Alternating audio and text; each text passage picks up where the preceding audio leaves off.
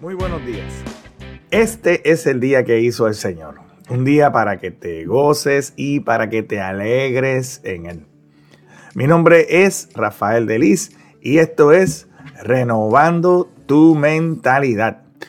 Y el título de hoy es Antes de que llegue la tormenta. Y la pregunta que nos vamos a hacer es, ¿cómo nos podemos preparar para esos momentos difíciles que sabemos que eventualmente van a llegar. La manera en que los niños y los adultos, ¿verdad? Si tienes hijos, tú te puedes dar cuenta de esto, o si compartes con niños, la manera en que los niños y los adultos reaccionan ante las situaciones difíciles es muy diferente. Los niños pueden tener dificultades para comprender y tener esa perspectiva del tiempo y se mantienen más, eh, en lugar de estar en el largo plazo, se mantiene más su concentración en el momento presente. No tienen esa capacidad todavía desarrollada de estar proyectándose totalmente hacia el futuro.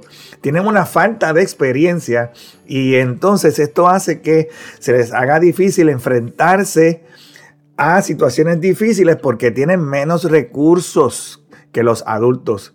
Y puede que no tengan esas estrategias para trabajar o para eh, aminorar o para lidiar con el estrés. Los niños, por ejemplo, a menudo tú vas a ver que van a depender más de los adultos y de las personas que los están cuidando para obtener un apoyo emocional y para obtener orientación, porque su red social es más limitada. Por otro lado, aunque los adultos tienen más experiencias, más recursos emocionales y más herramientas para lidiar con el estrés, muchas veces tendemos a encerrarnos en nuestra propia preocupación. Y en ese sentido, nosotros deberíamos aprender a ser más como los niños y buscar la ayuda, así como los niños buscan la ayuda de sus padres, nosotros también deberíamos buscar la ayuda de nuestro Padre Dios. Te invito a que busques en, la Biblia, en la palabra de Dios, el Salmo número 20, versículos del 1 al 5, y ahí vamos a poder leer estas palabras. Que el Señor responda tu clamor en tiempos de dificultad que el nombre del Dios de Jacob te proteja del todo mal. Que te envíe ayuda desde su santuario y te fortalezca desde Jerusalén. Que se acuerde de todas tus ofrendas y mire con agrado tus ofrendas quemadas. Que Él conceda los deseos de tu corazón y haga que todos tus planes tengan éxito. Que gritemos de alegría cuando escuchemos de tu triunfo y levantemos una bandera de victoria en el nombre de nuestro Dios. Que el Señor conteste todas tus oraciones. Y aquí nosotros vemos eh, la preparación del rey David hacia una batalla a la que se va a enfrentar.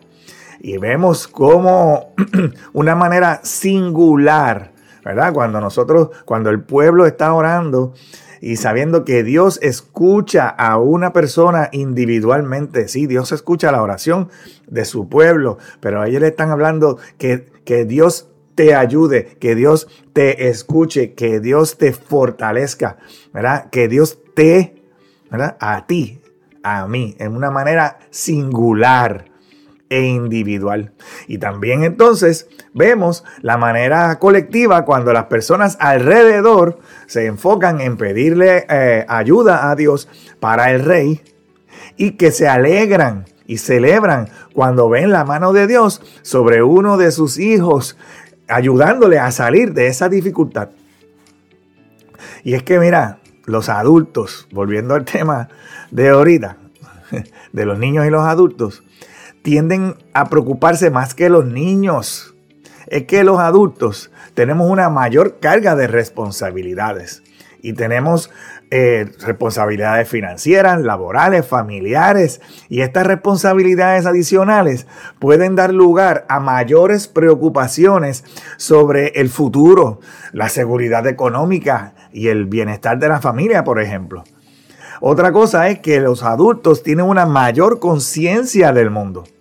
Y, como esa nos da una comprensión más completa de las cosas que pasan y los desafíos que pueden surgir en el mundo, entonces eso nos puede llevar a tener unas preocupaciones porque ahora estamos pensando de una manera global de una manera general, de problemas sociales y de otros aspectos que los niños no pueden comprender completamente. Los adultos también tenemos una serie de experiencias pasadas que hemos acumulado a lo largo de nuestras vidas y estas experiencias incluyen experiencias difíciles. Y ahora, cuando nos surgen situaciones nuevas, pues en lugar de aprender de las cosas que nos han pasado, esas experiencias pasadas nos llevan a preocuparnos. En lugar de estar pensando en las posibilidades, empezamos a pensar más en las dificultades.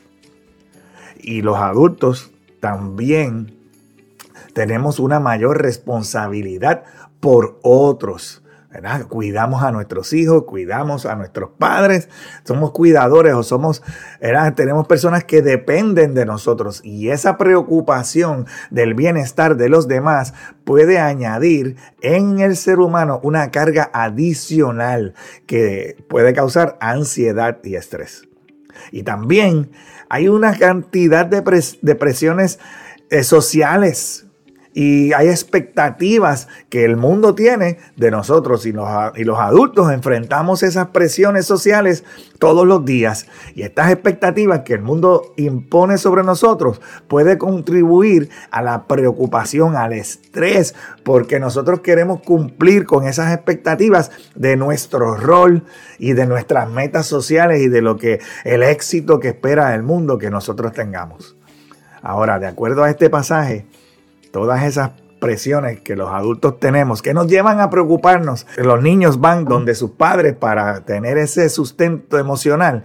Nosotros también podemos poner nuestra confianza en la ayuda de Dios. Vamos a reflexionar sobre la idea de que Dios sí está dispuesto a responder y a protegernos en los tiempos de angustia. Necesitamos mantener esa confianza de que Dios está presente para brindarnos su ayuda, para brindarnos su apoyo en los tiempos de la tribulación.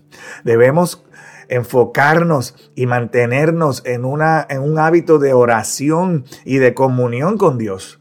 Dedícale tiempo a la oración, siempre te lo digo, y la comunión con Dios. Busca esa fortaleza espiritual y esa paz que necesitas a través de la conexión con Dios. Dios te dará de su paz que sobrepasa todo entendimiento. Este versículo también habla de ofrendas y de gratitud. Y nosotros debemos tomar esa, eso en consideración, reflexionar sobre las bendiciones que hemos recibido y expresarle a Dios nuestro agradecimiento. Y así continuamos en esperanza y confianza con el plan de Dios para nuestra vida. Debemos reconocer y recordar que Dios conoce los deseos de nuestro corazón. Y nosotros debemos confiar que Él tiene un plan para cada uno de nosotros y que todo se va a desarrollar en nuestras vidas de acuerdo a su voluntad, no la nuestra. Entonces, podemos hacer como hizo este pueblo, una celebración de victoria. Y nosotros podemos anticipar esa victoria que Dios nos puede otorgar en cada situación. Porque si lo hizo una vez, lo hará otra vez. Y nosotros podemos en fe caminar, visualizando eso que obra, eso que obra para bien, todas esas cosas que Dios hace que obren para el bien de sus hijos, para darnos un futuro y una esperanza. Y nosotros podemos, en, pensando en ese resultado positivo, caminar y celebrar en confianza en el poder de Dios.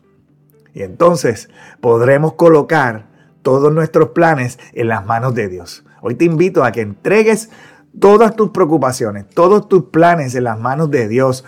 Reconoce que a la, larga la voluntad de Dios siempre va a prevalecer y que tú puedes descansar en el poder y la sabiduría y en el amor de Dios. Hoy es el día para ser diferente.